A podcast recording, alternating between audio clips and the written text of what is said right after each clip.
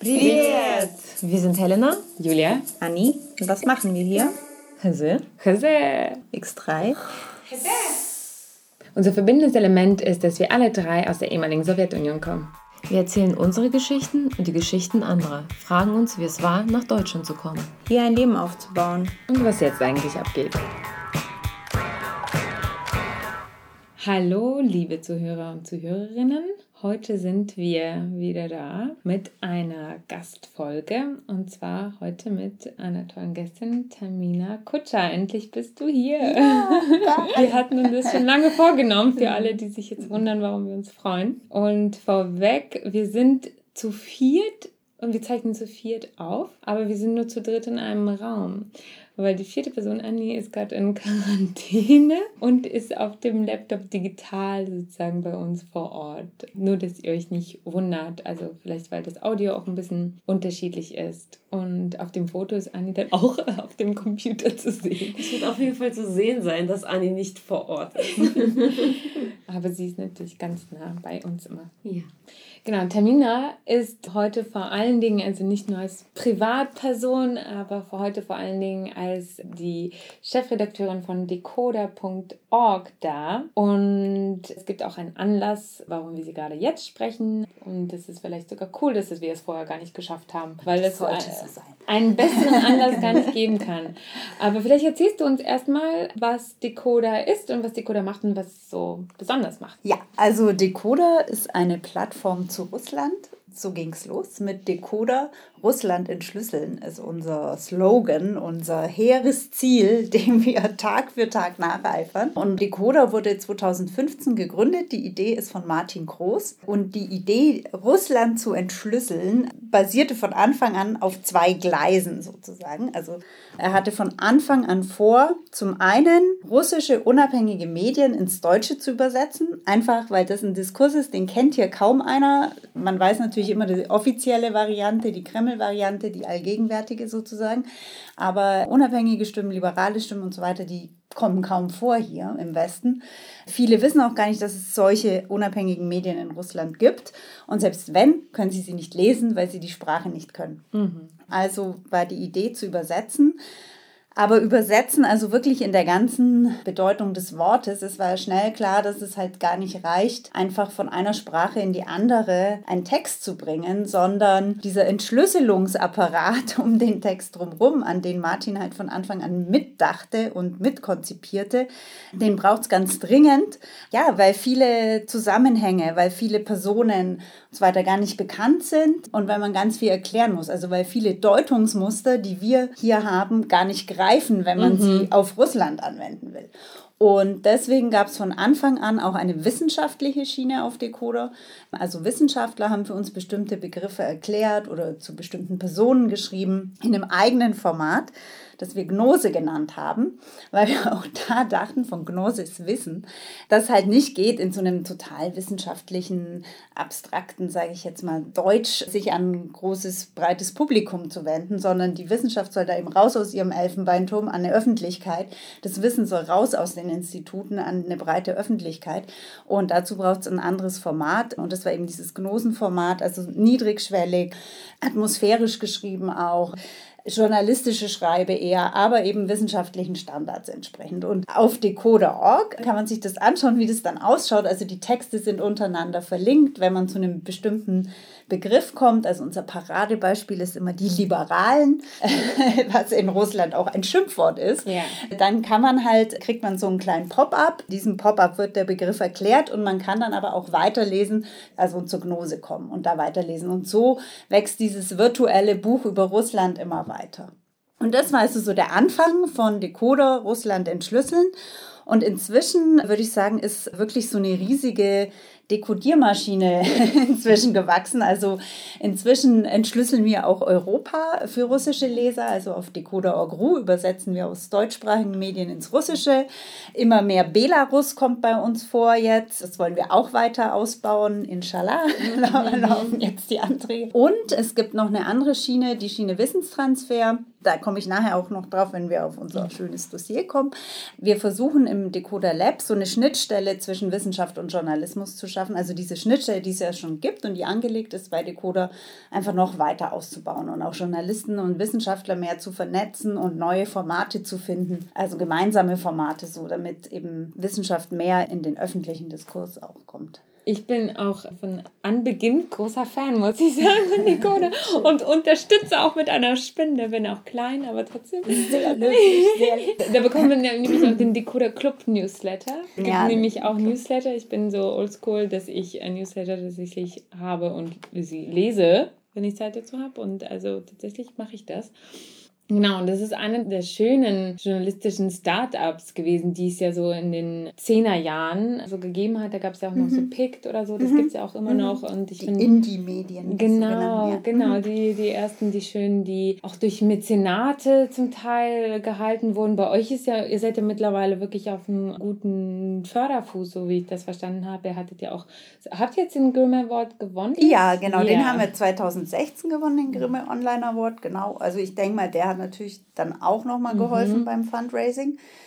Wir haben so verschiedene Töpfe halt mhm. aufgestellt. Also wir sind stiftungsfinanziert vor allem, also von Unternehmensstiftungen oder zum Beispiel die Zeitstiftung gibt uns viel Geld und so weiter. Keine politischen Stiftungen, das war auch anfangs ganz eine bewusste Entscheidung, mhm. dass wir uns gar nicht jetzt hier irgendwie politisch positionieren wollen, sondern wirklich halt so einen neutralen Grund bilden mhm. wollen. Die Meinungen haben bei uns die Autoren und die Wissenschaftler und auch nicht wir als Redaktion. Und eben auch finanziell stellte sich das da. Inzwischen haben wir aber zum Beispiel auch Förderung vom Auswärtigen Amt, zum Beispiel eben für diesen russischen, also für den Chitaya Evropu Decoder. Mhm. So sind wir relativ breit aufgestellt und eben den Club, den du erwähnt hast, das sind so unsere schönsten Gelder, weil es halt freiwillige Gelder sind von Lesern, die uns einfach das geben, weil sie uns gut finden und unterstützen wollen und so und dafür bekommen sie halt den Newsletter, den Club Newsletter und halt Decoder. Was mich interessiert ist, was war die intrinsische Motivation?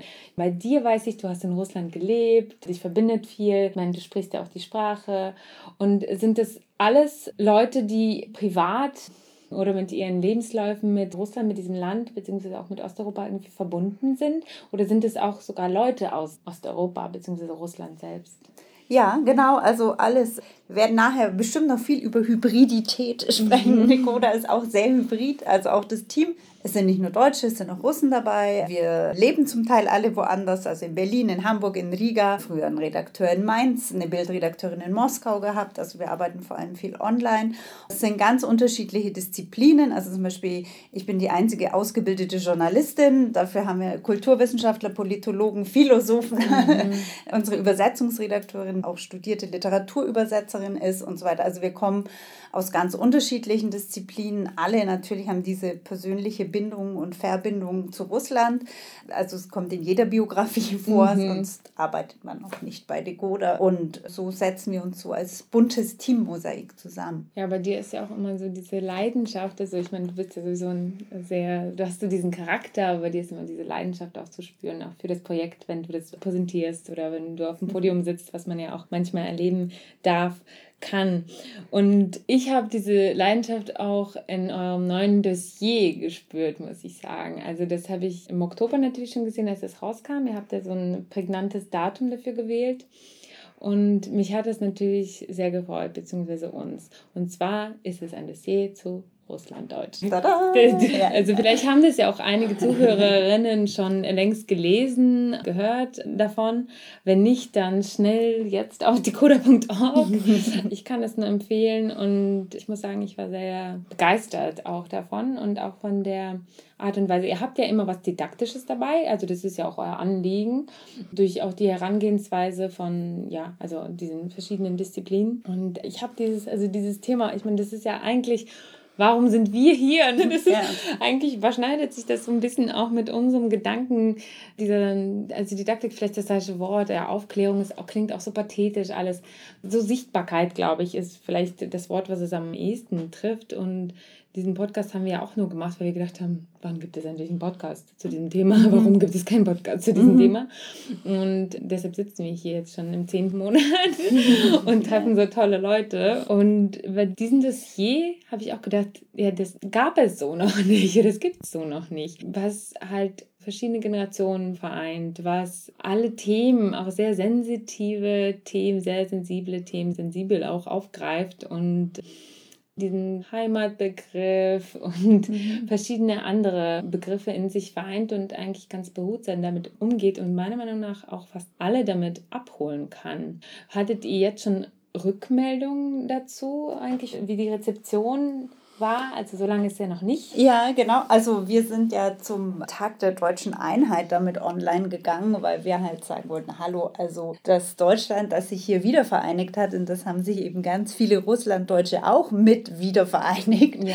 Zum Teil Leute, die eben damals noch gar nicht in Deutschland lebten, sondern ja. woanders. Und die Rückmeldungen, die wir bekommen haben, die waren sehr positiv bislang. Also echt schön zu sehen. Also natürlich viele aus der Szene, sag ich mal, mhm. das ist so ein Dossier, sicher auch dann als allererstes wahrgenommen wird. Und da waren echt schöne Rückmeldungen. Aber zum Beispiel PICT, was du vorhin mhm. erwähnt hast, da wurden wir jetzt auch gepickt. Also ja. das Dossier wurde jetzt empfohlen. Und das ist natürlich auch das Ziel, also aus der Community rauszukommen. Das ist ja ein Dossier für alle. Also und ich meine, das Thema Russlanddeutsche, das eben, weil es um so Vielschichtigkeit von Identitäten und so geht, ist eigentlich ein total modernes Thema. Und das hat immer so einen Ruch des Rückständigen und mhm. irgendwie eben Heimat Art, also so ein, so ein altmodischer Begriff und was weiß ich. Und davon wollten wir es einfach befreien und zeigen, was es für ein super hochspannendes, total modernes, postmodernes Thema ja. ist. Ja. Ich finde, es ist euch total gelungen. Also, weil das ist ein bisschen auch unsere Motivation gewesen,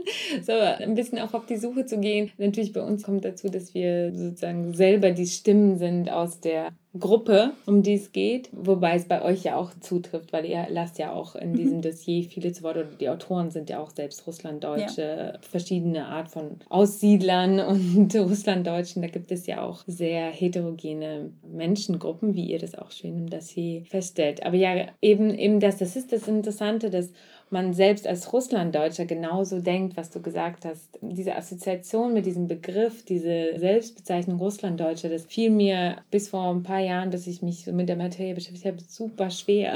Mhm. Also nicht schwer, sondern ich fand es also total absurd und ich habe mich damit überhaupt nicht identifizieren können. Und ja, was wir auch versuchen zu machen, ist halt sozusagen das Ding zu rebranden. Mhm. Und das ist auch, als sieht man auch bei euch im Dossier, finde ich, eben halt diesen Moment des ja, Empowerments wahrscheinlich und dieser Stimmgebung und Sichtbarkeit, die man dieser Gruppe dann zuschlägt auf einmal. Und diesen 3. Oktober fand ich super geil, weil da waren wir mit Jose auf dieser wissenschaftlichen Tagung, die sich russlanddeutschen Themen widmet in Detmold. Mhm. Und da haben wir zum Beispiel mit Edwin mhm. Wagner, den, den du ja. natürlich kennst, ja. alles. Die Community. und da haben wir auch ganz lange mit ihm darüber geredet und der fand genau dieses Jahr der Wiedervereinigung so bezeichnend und meinte ja dazu, warum ist das halt nicht sichtbar? Ja. Warum sind diese Themen in dieser Wiedervereinigung nicht sichtbar? Weil was hatten wir für einen Anteil an dieser Wiedervereinigung? Vereinigung. Und, mhm. und da habe ich auch diesen Begriff, den du oder den ich weiß nicht, ob du den geschrieben hast, der war auch, glaube ich, im Newsletter, der Vielheit. Also, ne, weil er hat die deutsche ja. Einheit, die deutsche Vielheit genannt. Und, ja, ja, das ja, ist ein Begriff aus meinem Editorial zum Tag der deutschen Vielheit geschrieben Ja, aber das ist ja bei dem ganzen Einheitsgedenken ist ja so, dass irgendwie so migrantische Perspektiven eigentlich sehr wenig vorkommen. Also mhm. ich kam selber eigentlich da erst drauf, weil ich bei der Bundesstiftung Aufarbeitung mal so eine Podiumsdiskussion moderiert habe. Da ging es um migrantische Perspektiven auf die deutsche Einheit und da war eben Walter Gauks dabei. Und da wurde mir erst so bewusst, ja natürlich, also es ist so ein total biodeutscher Diskurs über Wiedervereinigung und, und so weiter. Also, aber wie viele Menschen seitdem eigentlich Deutschland mitgestalten und ja auch, was ist heute Deutsch? Ja, das definieren ja auch Russlanddeutsch und so alles mit.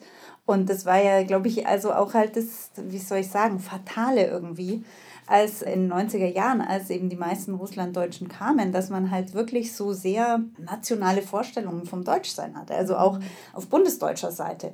Und ich meine, auch die ganzen Parteien, die sich heute für Migration engagieren, ja, also die SPD, aber auch vor allem ja die Grünen, die haben überhaupt nicht kapiert, dass da gerade Menschen kommen, die eigentlich ihre Klientel sind. Mhm es ist eigentlich ein super spannendes, komplexes Thema, weil es ja viele Russlanddeutsche auch für sich abgelehnt haben oder manche zumindest gerade der älteren Generation überhaupt sich als Migranten zu bezeichnen, ja.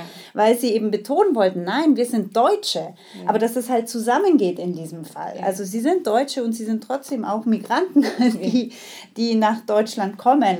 Das kannte man von den Sudetendeutschen, das waren ganz andere Zeiten natürlich. Ja, das waren ja dann Heimkehrer zum Teil oder so, ja. Ja, und das sind diese verschiedenen verschiedenen Die haben, das sagt auch übrigens Janis Panagiotitis in dem FAQ mhm. bei uns im Dossier, mhm. dass der Heimatdiskurs da auch ein ganz anderer ist. Also weil da geht es ja eher um wir wollen unsere alte Heimat zurück. Also ich sage jetzt mal bei den ganz rechtskonservativen mhm. Sudetendeutschen, also die sagen, ja. wir wollen wieder unser Haus von Opa wieder haben und so. Und bei den Russlanddeutschen war es ja genau anders. Also die kamen ja in ihre alte, gefühlte alte Heimat zurück, also in die ihrer Vorfahren.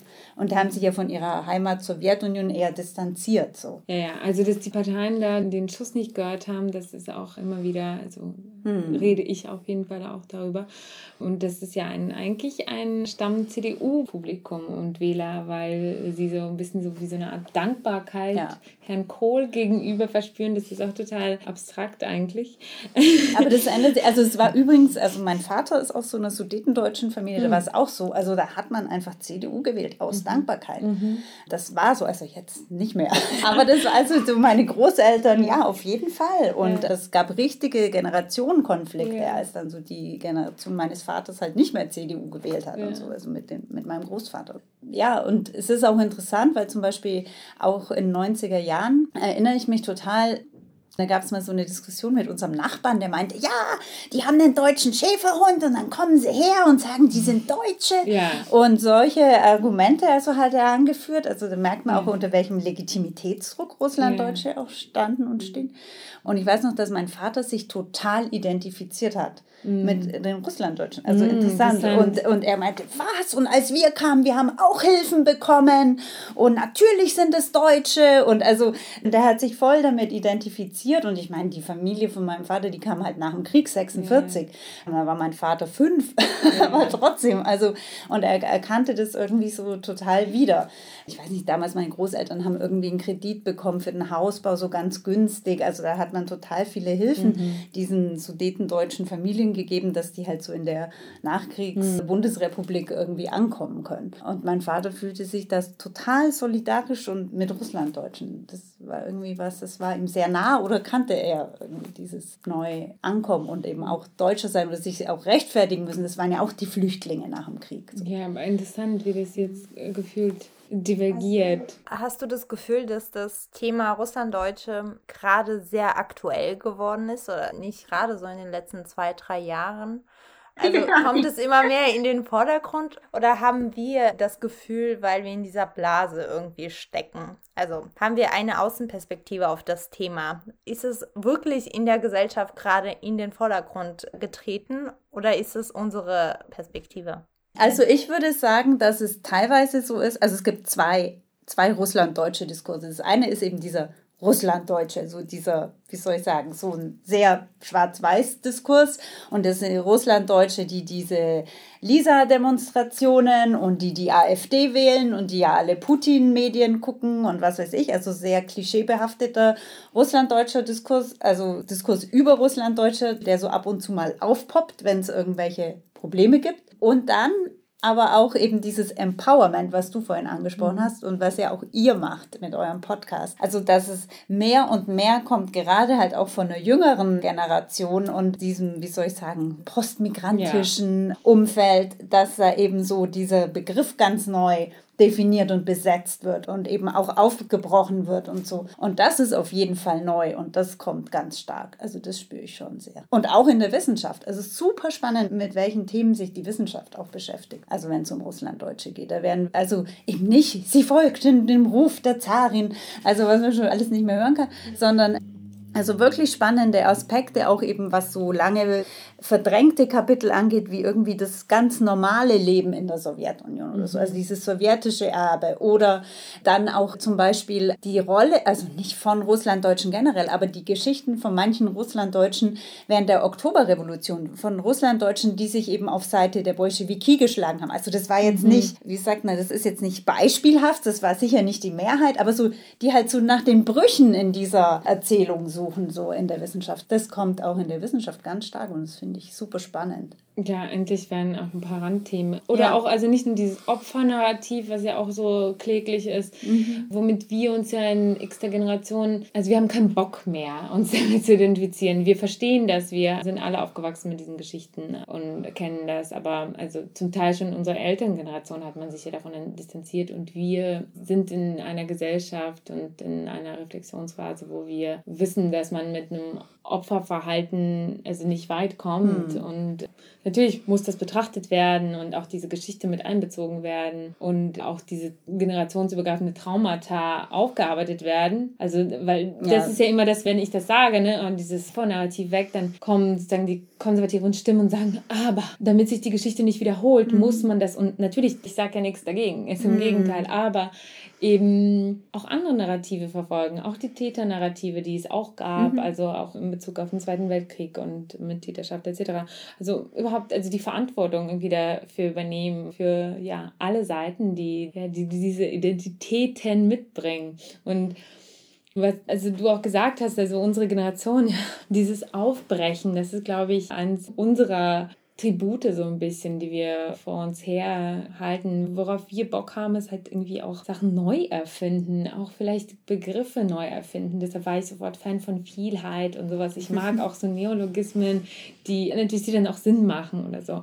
Ich glaube, wenn wir irgendwann eine neue Selbstbezeichnung oder viele neue Selbstbezeichnungen für uns gefunden haben, dann bin ich irgendwie, kann ich den Podcast auch schließen. ich habe voll Bock darauf. Also irgendwie ganz neue Selbstbilder und die diese Identitäten irgendwie zu verorten und ja, vor allem die Klischees aufzubrechen. Ja, mhm. auch. Es ist mhm. einfach sehr ermüdend, wenn man ständig mit bestimmten Bildern verbunden wird und ständig in Zuschreibungen, Zuschreibungen und immer aufklären muss. Und ja, also mhm. Diese Rechtfertigungsnarrative, ja. ne, von denen du auch gesprochen hast, Hermine. Wie lange habt ihr an dem Dossier gearbeitet? Ja, wir arbeiten ja immer noch mhm. dran. Also es wächst weiter, genau. Also schon eine ganze Weile. Und zwar war es eigentlich super, weil eben ich habe ja vorhin erzählt von diesem Decoder Lab, also dieser Schnittstelle zwischen Wissenschaft und Journalismus. Und darüber hat Lonja, also Leonid Klimov, unser Wissenschaftsredakteur, der das Ganze leitet, auch so eine Kooperation mit der Uni Hamburg gestartet, wo wir also quasi ein Semester lang kooperiert haben der Lehrstuhl von Monika Rüters und Decoder. Da war Mandy, Mandy ganz gezapft, die auch meine Elternzeitvertretung übrigens, sage ich jetzt mal, gemacht hat. Die war für Decoder bei den Studierenden mit dabei, ein Semester lang. Und die haben auch Formate entwickelt zu Russlanddeutschen. Also die haben sich halt keine klassische Uni-Hausarbeit überlegt zu dem Thema Russlanddeutsch, was sie in ihrem Semester da behandelt haben, in ihrem Seminar, sondern... Ganz kurz eine Zwischenfrage, ja. für welches Institut war das? Geschichte, der Lehrstuhl für osteuropäische Geschichte. Geschichte von Monika Rüters. Und die hat da eben ein Seminar gemacht zu Russlanddeutschen. Und die Studierenden haben sich dann halt in dem Semester keine Hausarbeiten überlegt, sondern irgendwelche coolen Formate. Also wie kann man die Lebensgeschichten anders erzählen? Also zum Beispiel hier diese Blick in die Fotoalben, mhm. unser sowjetisches Leben, was jetzt auch online ist. Das ist auch eine Idee der Studierenden gewesen, also von der Uni Hamburg, die dann eben sich aufgemacht haben und Familien gesucht haben. Zum Teil waren auch Russlanddeutsche mhm. in dem mhm. Seminar. Und dann eben gefragt haben, könnt ihr mal eure Fotoalben für uns öffnen und erzählen. Und Monika Rüters hat ja dann auch noch so einen Text drumherum geschrieben, so einen einordnenden Text. Also die haben eben versucht, die Geschichten auch neu zu erzählen und auch auf eine neue Art und Weise zu erzählen. Und das ist alles mit eingeflossen in das Dossier. Und dann haben wir ja auch die Kooperation mit dem IKGN in Lüneburg. Das ist also auch ein Forschungsinstitut, das eigentlich zur Uni Hamburg gehört. Und die machen sehr viel russlanddeutsche Forschung. Also auch was ich vorhin erzählt habe, diese Geschichten von Russlanddeutschen während der Oktoberrevolution. Mhm. Das ist auch was, was ich mal von Viktor Dönninghaus äh, gehört habe. Ja. Genau, und der hat den Text Russlanddeutsch geschrieben, wo er halt auch beschreibt, wie das als Zuschreibung von außen eigentlich eher kam, diese russlanddeutsche Identität und wie sich die ganzen unterschiedlichen deutschsprachigen Gruppen im Russischen Reich erstmal alle überhaupt nicht miteinander identifiziert haben, weil die hatten ganz anderen sozialen Status, ganz andere Religion und so weiter. Ja, also ich finde, das habe ich so auch noch nicht in diesem BPB, also es gibt ja auch eine Bundeszentrale für politische Bildung das hier und so, das habe ich so in dieser, ich sag mal, Klarheit und eigentlich Kompaktheit noch nirgendwo gelesen. Dabei gibt es seitenlange Texte überall zu diesen Themen und ich sage mir, oh mein Gott, macht es irgendwie so, bringt es so klar und ja einfach auf den Punkt und macht damit eine Aussage, die eigentlich noch nirgendwo so richtig festgeschrieben war. Also in all diesen Heften, die ich dazu habe. Also ich kann mich nicht erinnern, dass, das, dass da so darauf eingegangen wird, also so hm. ja, explizit. So, so kondensiert vielleicht nicht, ja. aber es gibt ein Buch, das übrigens auch Viktor Dönninghaus und Janis Panagiotidis, mhm. beide ja auch Autoren sind, mit herausgebracht haben. Und zwar heißt es Jenseits der Volksgruppe. Also mhm. wirklich empfehlen ja. diesen Band. Ich weiß jetzt nicht, ob speziell da so weit in die Geschichte zurückgegangen wird, mhm. aber da wird auch diese ganze Konstruktion dieser Volksgruppen und so total aufgebrochen in dem Band. Also das ist auch ein super Band mit ganz vielen spannenden Essays und Artikeln. Aber ich glaube, das wird alles, also das sind ja alles Schritte, also dieses Dossier, also ich meine, die Arbeit von Jan sowieso und von den Wissenschaftlern, aber vor allen Dingen auch, also das seid ihr ja auch ein Teil davon, weil die Wissenschaftlichkeit wird ja jetzt zum Beispiel durch solche Formate überhaupt zugänglich gemacht. Das ist ja das Schöne, dass es jetzt mit diesen neuen Start-ups und Formaten mhm. und Internet, dass es halt nicht mhm. nur in den Fachkreisen sozusagen und auf den Tagungen diskutiert ja. wird, sondern solche Formate, wie ihr das macht, dass diese tollen Ergebnisse, Forschungsreflexionen, Reflexionen zugänglich machen. Ich glaube, weil du vorhin meintest, man hat keine Lust, immer in dieser Opfergeschichte ja. drin zu bleiben oder immer diese Klischees. Ja. Also ich glaube halt, es ist wirklich auch jetzt, das kommt auch alles mit so einer neuen Generation, die halt wirklich in beiden Gesellschaften ja. zu Hause ist irgendwie. Und also du warst ja dann auch wieder in Kasachstan. Also es interessieren sich ja auch alle für die Wurzeln und es geht ja auch gar nicht darum, da irgendwas zu leugnen oder, oder auch jetzt die Opfergeschichte, die hat ihre Berechtigung, die war auch da und leider wussten es viel zu wenige mhm. in dieser bundesdeutschen Mehrheitsgesellschaft, was da eigentlich eigentlich passiert ist. Also insofern ist es auch wichtig, darüber zu sprechen, ja, ja weil es ja auch immer noch viel zu wenige wissen. Aber trotzdem dabei halt nicht stehen zu bleiben und genau. irgendwie dieser hybriden Identität auch irgendwie viel mehr gerecht mhm. zu werden. Und ich glaube, das kommt eben halt mit einer neuen Generation auch an Russlanddeutschen und natürlich an Wissenschaftlern und so. Also manche sehen es ja auch kritisch, dass viele nicht russlanddeutsche Wissenschaftler zu russlanddeutschen forschen. Mhm. Ich denke, es ist gerade super. Also je mehr Leute sich dafür interessieren, die auch vielleicht jetzt keine eigene Betroffenheit haben, wobei das jetzt nicht immer negativ sein muss, aber mhm. je mehr Leute sich doch interessieren für diese Geschichte und so und je mehr unterschiedliche Fragen gestellt werden an russlanddeutsche Geschichte und Identität, desto bereichernder wird. Ja, also das ist auf jeden Fall ein Punkt, der sozusagen jetzt vor allen Dingen in dieser postmigrantischen, im postmigrantischen Diskurs ja nicht heikel. Also da wird viel diskutiert. Früher gab es halt keine Alternativen. Da gab es eigentlich nur die Slavistik-Studenten oder die Postdocs oder sonst was. Und das waren alles natürlich Leute aus den nicht betroffenen Gruppen. Ne? Und das ist ja jetzt, also wir aus dieser Perspektive natürlich auch aus unserer eigenen sind natürlich froh um jede Stimme, um jede neue Stimme, auch akademische Stimme, die tatsächlich aus der Gruppe selbst kommt. Also weil wir selbst verstehen, was da vielleicht die Motivation ist. Und natürlich kann man diskutieren, wie subjektiv dann vielleicht einige Sachen einfließen. Aber andererseits ist jeder Betrieb, auch der Wissenschaftsbetrieb, total subjektiv. Also Objektivität gibt ja, es gibt es nicht. Das, das ist ein nochmal eine Diskussion für sich. Nee, aber ich nehme es anders wahr. Also gerade bei Russlanddeutschen, ich meine, die, die Namen, die großen Namen in Deutschland, Katharina ja. Saalfeld, Viktor Krieger, ja. Alfred Eisfeld, alles total renommierte, verdiente berühmte Wissenschaftler um russlanddeutsche Forschung sind alles selber ja. Russlanddeutsche. Und Janis Panagiotidis ist kein ja. Russlanddeutscher und äh, Hans-Christian Petersen ist kein Russlanddeutscher und Viktor Dönninghaus auch nicht und Dimitri Mischkov auch nicht. Und die sind trotzdem total super und total. bereichern dieses Feld. Und ich weiß immer nicht, ich meine, das ist ja immer das Absurde. Man will ja einerseits sagen, wir wollen es eigentlich aufbrechen. Und ich meine, in dem Moment, wo du es aufbrichst, machst du es halt, öffnest du es ja auch für andere. Ich bin ja auch mhm. keine Russlanddeutsche okay. und interessiere mich dafür. Ich glaube, der Punkt ist der, diese beiden Positionen zusammenzubringen. Weil nur weil jemand nicht selbst betroffen ist, garantiert es noch keine wissenschaftliche Objektivität. Oder Integrität. Also Integrität in diesem, im Sinne dessen, dass ja, wenn man solche Geschichten erzählt, Betroffenheit ja auch tangiert wird, persönliche Betroffenheit der Menschen, deren Geschichten man erzählt. Und die Objektivität, von der man ausgeht, wenn man selbst nicht betroffen ist, ist manchmal trügerisch, weil sie dazu führt, dass etwas relativiert wird und diese Relativierung wird diesem Thema nicht gerecht, womit die direkt Betroffenen natürlich recht haben, wenn sie sagen, das erzählt überhaupt nicht ihre Geschichte in der Intensität, in der sie erzählt werden muss. Das heißt, da mhm. fehlt diese subjektive Narrative, vielleicht auch der Wissenschaftler, die selbst betroffen sind. Wisst ihr, was ich meine? Und wenn sie zusammenkommen, dann findet ein richtiger Austausch statt wenn sie ihre Ergebnisse untereinander nochmal austauschen und das noch aufgebrochen wird und dann in die Öffentlichkeit getragen wird, weil ja diese Ergebnisse oft als Forschungsergebnis in den Institutionen auch stecken bleiben und da auch verrotten, weil über jede Erkenntnis eine weitere mit den Jahren dazukommt und dann bleibt es und bleibt es und es reproduziert sich selbst und was ihr macht, ihr brecht das alles auf aus unterschiedlichen Perspektiven und das kommt dem Thema zugute. Ja, ich glaube halt also, wie soll ich sagen, ein nicht russlanddeutscher Wissenschaftler Wissenschaftler ist genauso wenig per se objektiv, wie ein Russlanddeutscher per se subjektiv mhm. ist. Also, ja. also die Kategorien kann man einfach nicht sofort jedem überstülpen. Und ja. ich plädiere halt einfach ja für so eine Offenheit. Also es ist doch toll, je mehr sich damit beschäftigen, desto besser. Und es stimmt.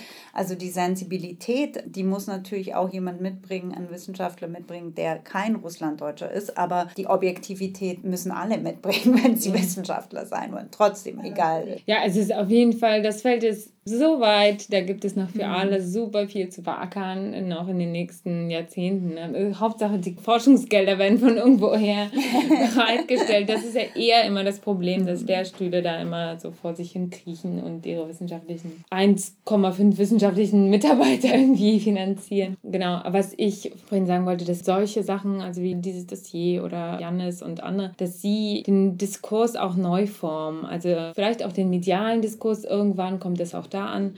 Also ich meine den Mainstream-medialen Diskurs. Aber wir begegnen auch anderen Menschen, die vielleicht nicht so in progressiven weiß ich nicht, Berliner postmigrantischen Kreisen sind oder so, sondern eher sich mit anderen Generationen verhandeln, die vielleicht noch mit ganz anderen Werten hergekommen mhm. sind oder hier aufgewachsen sind. Und es ist interessant zu sehen, dass auch da sich etwas tut, sehr langsam, aber da sind auch Veränderungen zu spüren, die unter anderem, glaube ich, auch sowas wie euer Dossier oder sowas oder auch wir vielleicht mit unserer Arbeit auslösen. Eben die diese Diversität, die wir aufzeigen, dieses Out-of-the-Box-Thinking, ne? also dieses, hey, wir sind hier nicht nur, es geht nicht nur um Heimat und dieses Opfernarrativ, was natürlich auch wichtig ist, weil nur darauf beruht überhaupt diese ganze Rechtsgebung, warum wir alle hier sind. Mhm. Ohne dieses Opfernarrativ, deshalb muss es ja auch immer wieder wissenschaftlich bewiesen werden, weil darauf beruht eigentlich diese ganze Spätaussiedlergeschichte. Wenn es dieses offene Narrativ nicht gäbe, gäbe es keine Reparationsangebote und damit wären wir alle nicht hier. Aber dass diese Elterngeneration auch diese neuen Denkmuster, sage ich mal, neu entdecken, dass sie halt denken, okay, wir sind nicht nur die Heimatvertriebenen, wir sind nicht nur die Heimkehrer, wir sind nicht nur die, die immer nach Deutschland wollten, die Heimat, sondern ja, es gibt die neuen Generationen, die anderen Generationen, die nach uns kamen, die auch anders bezeichnet werden. Das ist ja auch das Interessante. Ne? Da gibt es ja viele verschiedene Wellen. Und dass man das ganzheitlicher sieht oder vielseitiger oder wie auch immer man es bezeichnen möchte, ja, dafür ist diese Arbeit, also dieser Dialog irgendwie wichtig, denn ihr natürlich muss das auch zugänglich gemacht werden, diesen Generationen. Und dieses Dossier ist natürlich online abrufbar, nur online ist nicht jeder, vor allem nicht jeder in mhm. dieser Generation, die ich meine, die ältere und konservative, nicht jeder erreicht ist. Habt ihr euch irgendwie Gedanken gemacht? Ich weiß nicht, ob das Post-Corona ist oder so, ob es vielleicht irgendwelche Lesungen oder Veranstaltungen dazu geben soll, dass man halt auch Leute erreicht, bei denen es vielleicht tatsächlich irgendwie. Nee, also haben wir uns bislang nicht gemacht, aber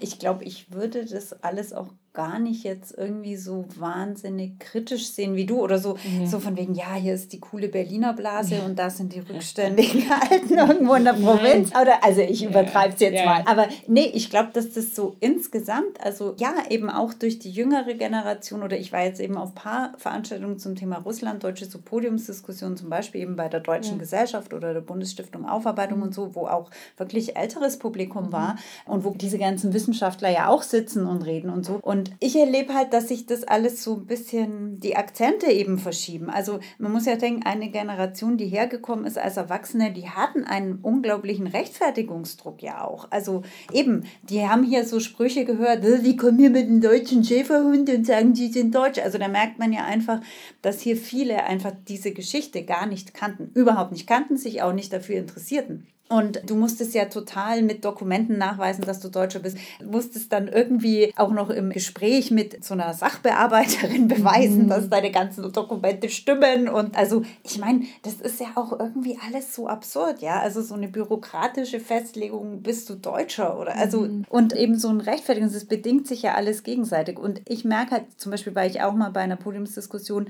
da hat Katharina Saalfeld sich sehr geöffnet und so über ihr sowjetisches Leben gesprochen und wie es halt für für sie war. Und sie meinte, ja, das eine war das System, das einen sehr feindlich behandelt hat, das andere waren die Menschen. Und natürlich haben wir uns gut verstanden mit unseren Kommilitonen und auch Nachbarn und so. Und die waren jetzt nicht alle böse, weil man Deutscher war oder so.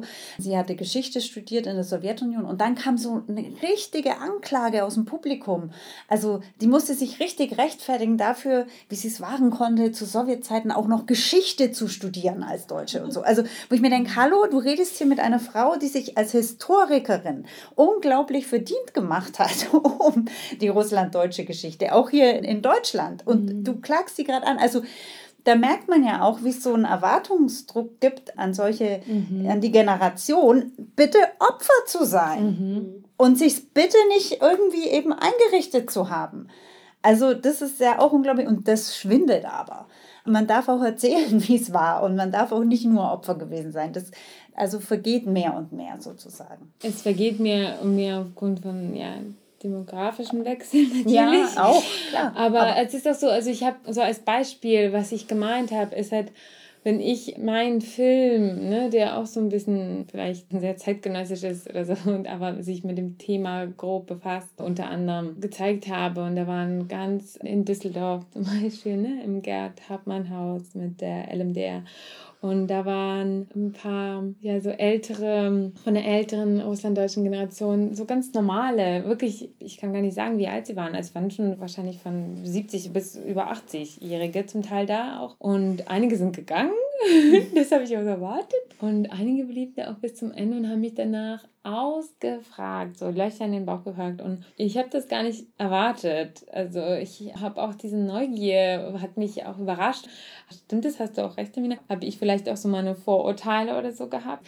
Und aber das meine ich, also dass das bei denen ja ankommen muss. Die hatten ja meinen Film nie gesehen, hätte es diese Sache nicht gegeben, diesen mhm. Abend, hätte die LMDR nicht gefragt, hey, möchtest du nicht deinen Film zeigen? Und die LMDR ist ja auch so ein Beispiel dafür. Das ist ja eigentlich so eine Landsmannschaft der Russlanddeutschen. Der Name ist auch so ein bisschen in die Jahre gekommen und damit wird auch Komisches assoziiert, zum Teil in Deutschland und sowas.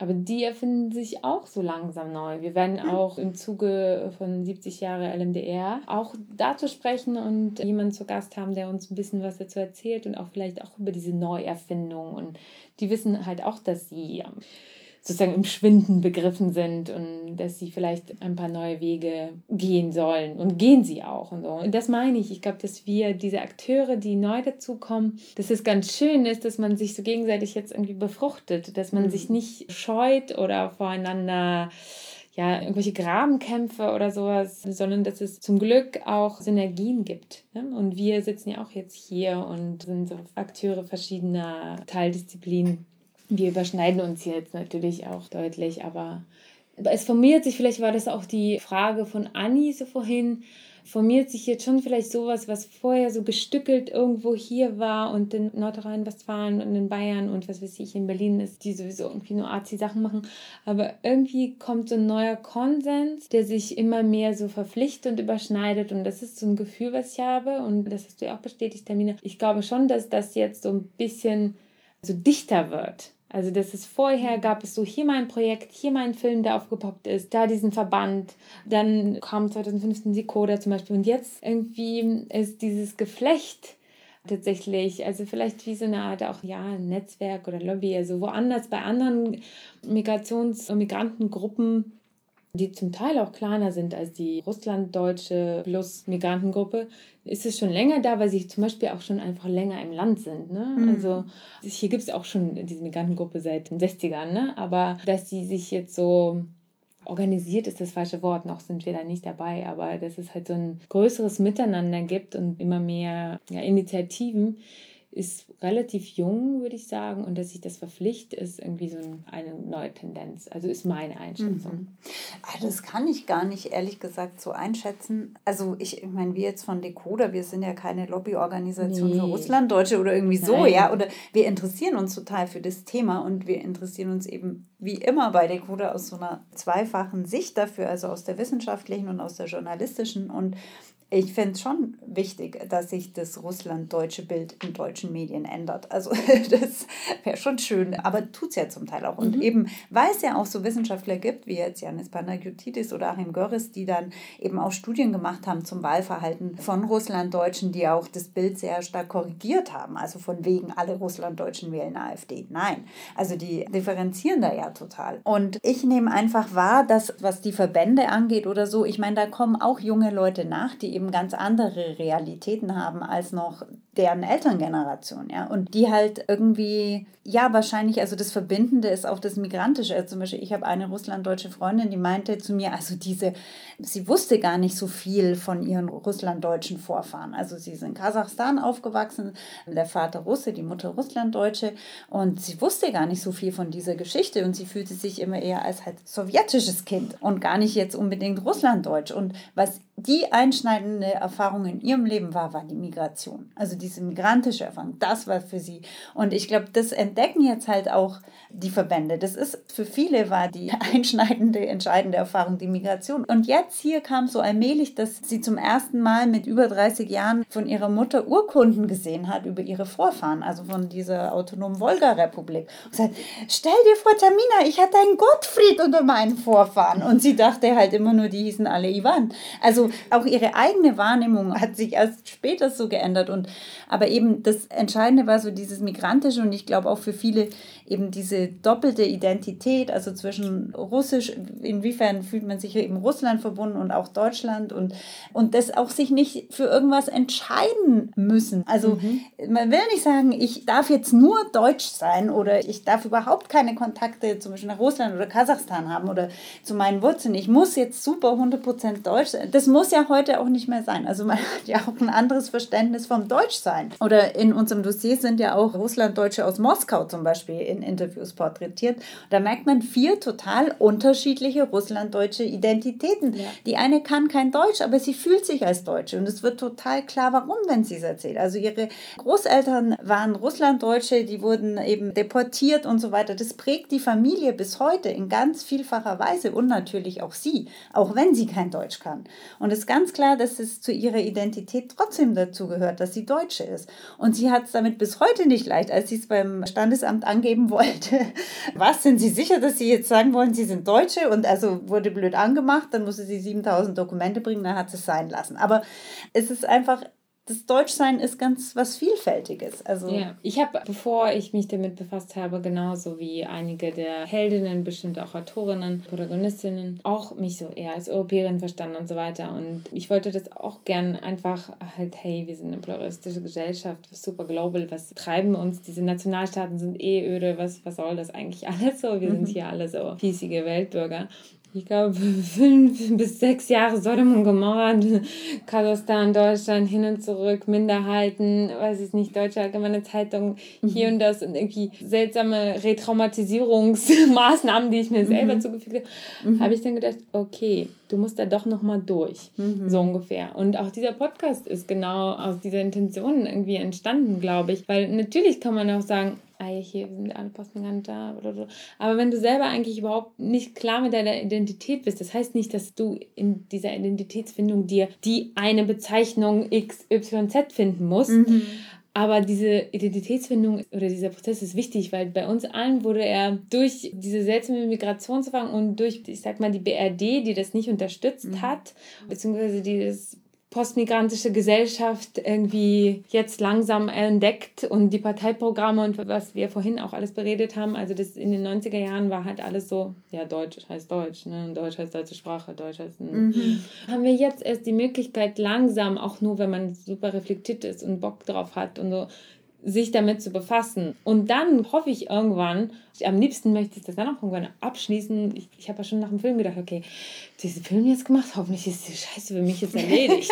so, ich bin jetzt nach Kasachstan zurückgekommen, was soll ich jetzt noch alles machen? Und jetzt kommt der Podcast, jetzt bin ich ja täglich gerade da befasst. Und dann habe ich irgendwann gedacht, okay, ergib dich dem jetzt einfach. Anscheinend ist es so. Und jetzt sehe ich das eher als Privileg und mehr und mehr. Auch als Privileg für mich selbst, das langsam positiv zu besetzen. Auch dieses Wort Russlanddeutsch, was ich immer noch nicht mag.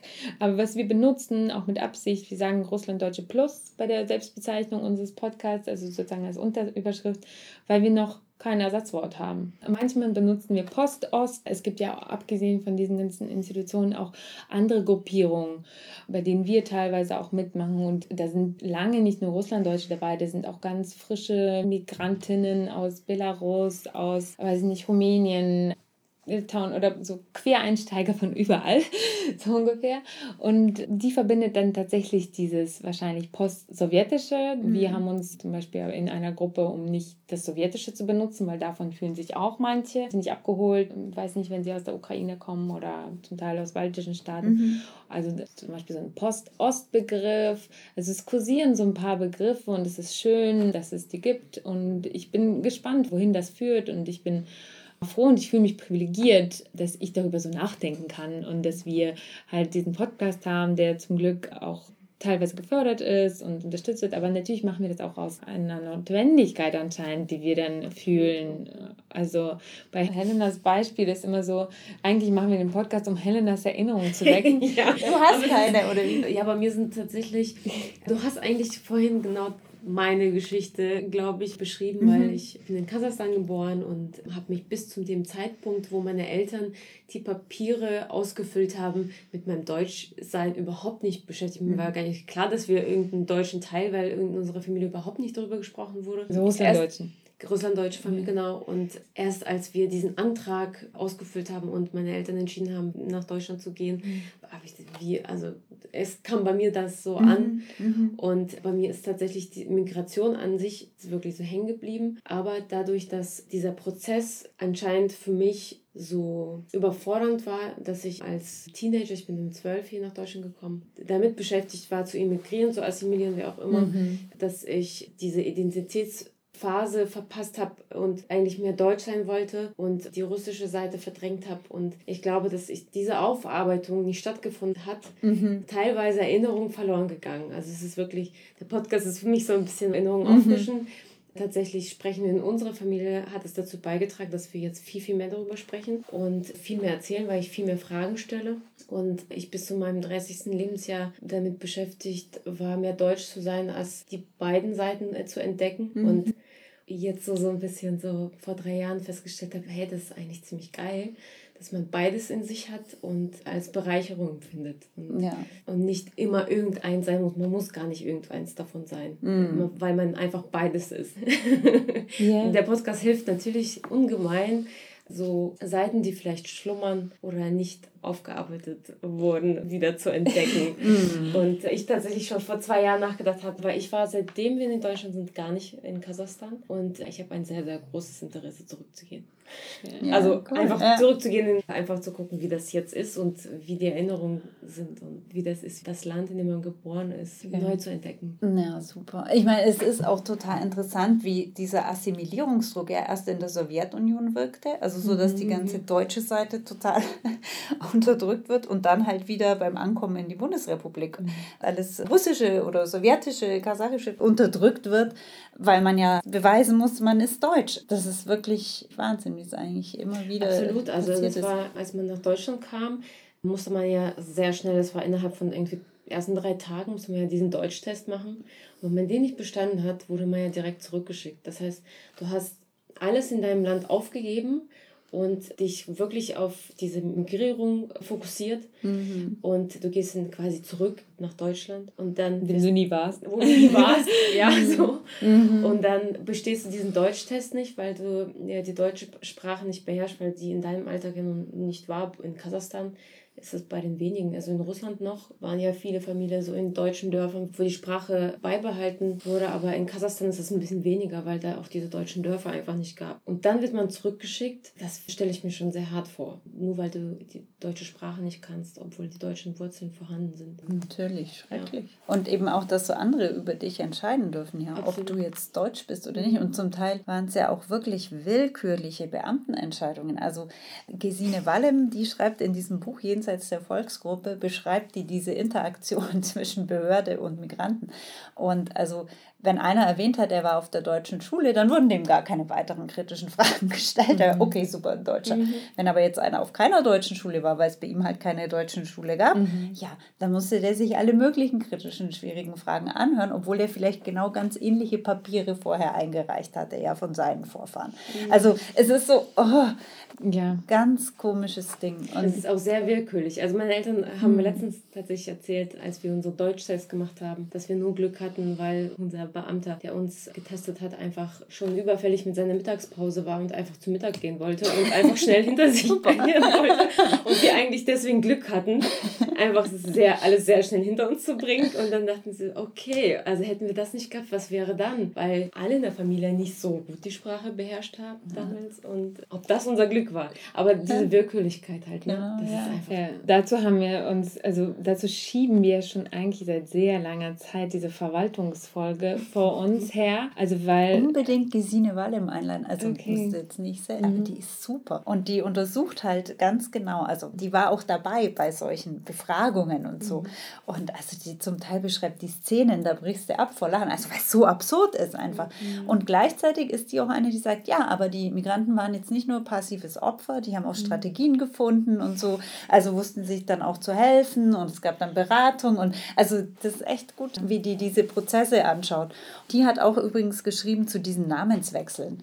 Also da, mhm. aus Sergei wird Siegfried und so. Also, das finde ich ja eh ja, das Thema für sich. Ich auch. Das finde ich das absolut krasseste Thema. Ja, das haben wir auch auf unserer To-Do, aber da gibt es einige Sachen. Aber ich glaube, das hat auch leider zu vielen familiären Traumata und also nicht nur, auch darüber hinaus beigetragen. Also auch, ja, ich glaube, ja, wenn all manifestiert sich alles, ja. Also mhm. das sagt alles und dann kriegst du auch noch einen Namen.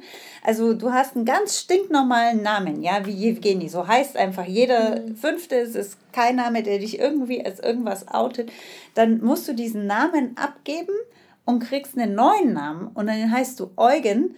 Auch ein Name, der sozusagen mein Bruder. Ja, und ein Name, der, dein Bruder war dann vielleicht zwölf oder wie alt. Ja. Und er hat auf einmal einen Namen von einem 60-Jährigen bekommen. Ja, genau. Also das ist ja auch schon, also eben, falsche Übersetzung, völlig falsch übersetzt. Das kann es eben nicht einfach sein. Ja, und warum konnte er nicht Evgeny heißen? Ja, warum kann es nicht Deutsche geben, die Evgeny Mein Vater ist Evgeny, der hat sich durchgesetzt. Aber die haben sich bei mir nicht durchgesetzt, weil ich heiße eigentlich Elena, Elena und, oder beziehungsweise Lena, mhm. zu Hause, zu Hause. Jelena. Genau. Und dann dachte ich mir so, aber in Deutschland gibt es doch. Ich habe das erst ja. später begriffen, weil damals war mir das gar nicht klar. Meine Eltern haben dann gesagt, okay, du hast jetzt Helena.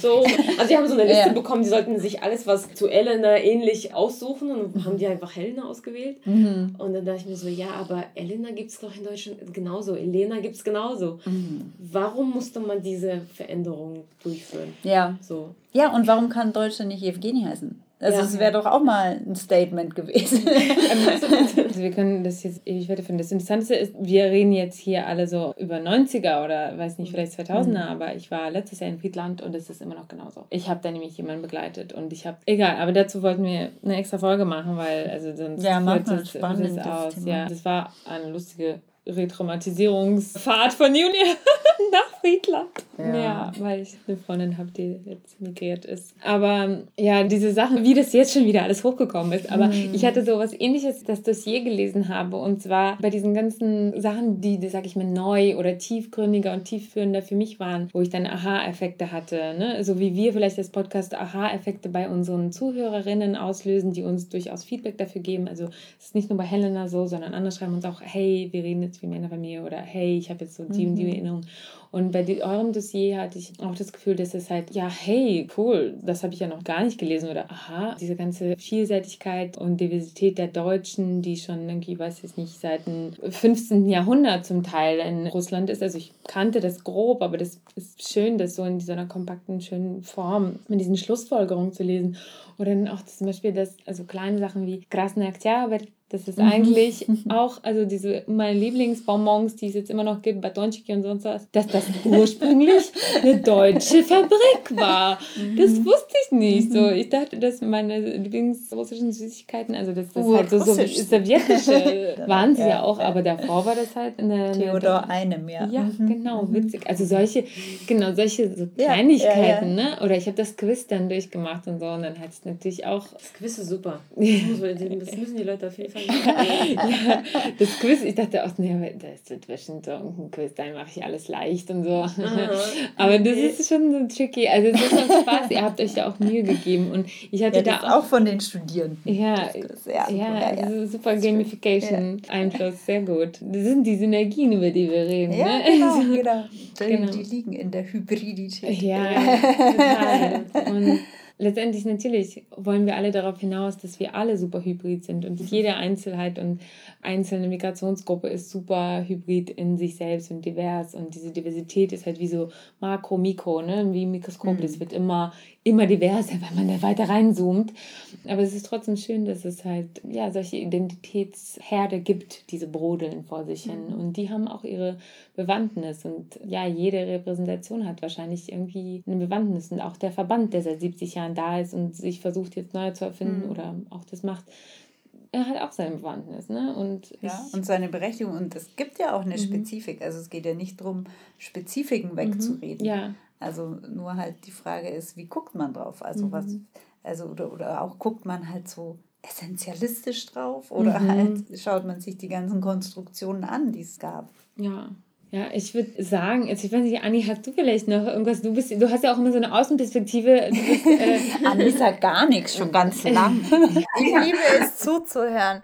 Ich würde sagen, dass ich diese Entwicklung, wie ich das schon so oft gesagt habe, einfach super gut finde. Vor allem aus der künstlerischen Perspektive, weil man so viele verschiedene Kunstperspektiven auch sieht. Und dieser ganze Diskurs eröffnet nicht nur einen zivilgesellschaftlichen Diskurs, sondern eben einen kulturellen Diskurs. Und vor allem den finde ich super spannend, weil da so viel neue Kunst in den Vordergrund, wirklich buchstäblich Kunst in den Vordergrund tritt. Und das ist cool, das alles zu sehen und diese Synergien zu sehen. Und alle haben Bock aufeinander und das ist schön. Das ist so ein gemeinschaftliches Gefühl.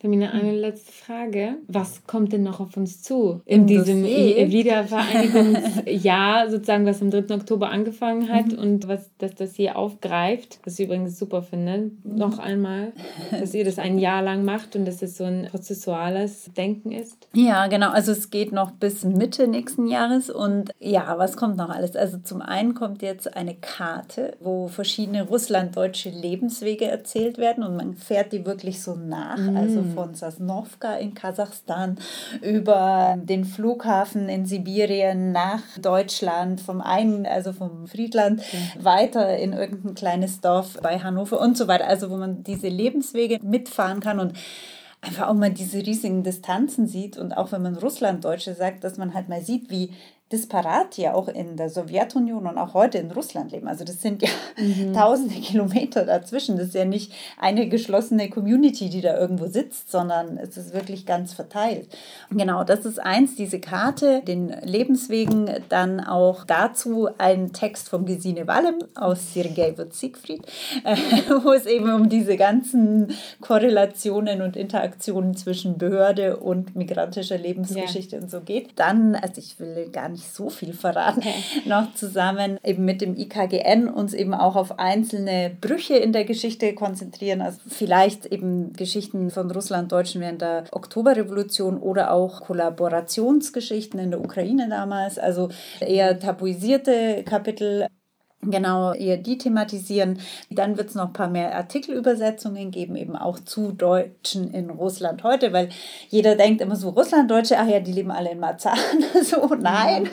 Oder bei Hannover. Genau, also einfach das Bild in nochmal in unterschiedlichen Texten und Formaten nochmal so ein bisschen aufbrechen und anreichern. Und es gibt noch eine ganz schöne Sache, auch von den Studierenden, aber das weiß ich nicht, ob es klappt. Da geht es um mitgebrachte Gegenstände, also wo einzelne russlanddeutsche Gegenstände zeigen, die sie eben ihr Leben in Russland oder Kasachstan oder Usbekistan, wo auch immer erinnern und halt zu diesen Gegenständen erzählen. Mm. Kennst du das Projekt Germania, das von Ira Thiessen?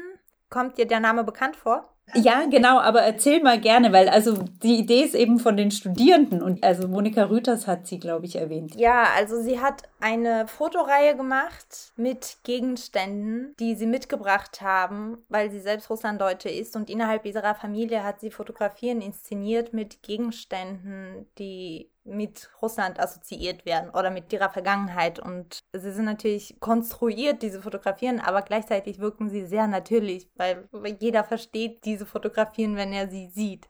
Ah ja, ist sehr interessant, ja. Wir sind schon ja. sehr gespannt. Also ich werde auf jeden Fall dranbleiben. Ihr müsst so einen Service, irgendeinen Pieper einrichten oder so. ja, stimmt. RS, ja, ja, stimmt. stimmt. Ja, wir dachten, dass, ob wir so einen kleinen Newsletter anbieten. Also dass immer, wenn was Neues kommt, kriegt man dann eine Mail. Also kann man sich eintragen. Ja, ja, so. sowas ja. ihr machen, ja. wenn es so ein lebendiges Projekt ist. Ja. Aber, Aber wir werden euch auf jeden Fall verlinken. Ja, sehr schön. Danke, und danke. dass man direkt auf jeden Fall zu euch gelangt. Ja, wir haben euch ja auch schon verlinkt. Ja, genau. Das richtig. Einer der letzten Posts. Wir sind auch bei der Ankündigung dabei gewesen in dem Sonder-Sonder-Russlanddeutschen Newsletter. Das war super. Danke dir, Tamina, ja, dass du da warst. Wir Vielen sind alle Dank. sehr gespannt auf das lebendige Dossier und ich freue mich schon auf jeden Fall sehr auf ja. die kommenden Texte und Formate. Das sind ja nicht nur Texte, sondern multimediale Formate. Ja, vielen also ich Dank. Mich auf jeden Fall für den Newsletter anmelden. Ich bin jetzt Feuer und Flamme. Schön, ja, also vielen Dank euch. Ich bin ja schon lange Fan und freue mich total, dass ich jetzt hier war. Danke. Danke. Tschüss. Tschüss. Ciao, ciao. Ciao. Last but not least wollen wir darauf hinweisen, dass die Idee dieses Podcasts unterstützt wird. Dafür danken wir der LMDR Nordrhein-Westfalen für ihre finanzielle Unterstützung und freuen uns riesig über die Förderung des Ministeriums für Kultur und Wissenschaft NRW.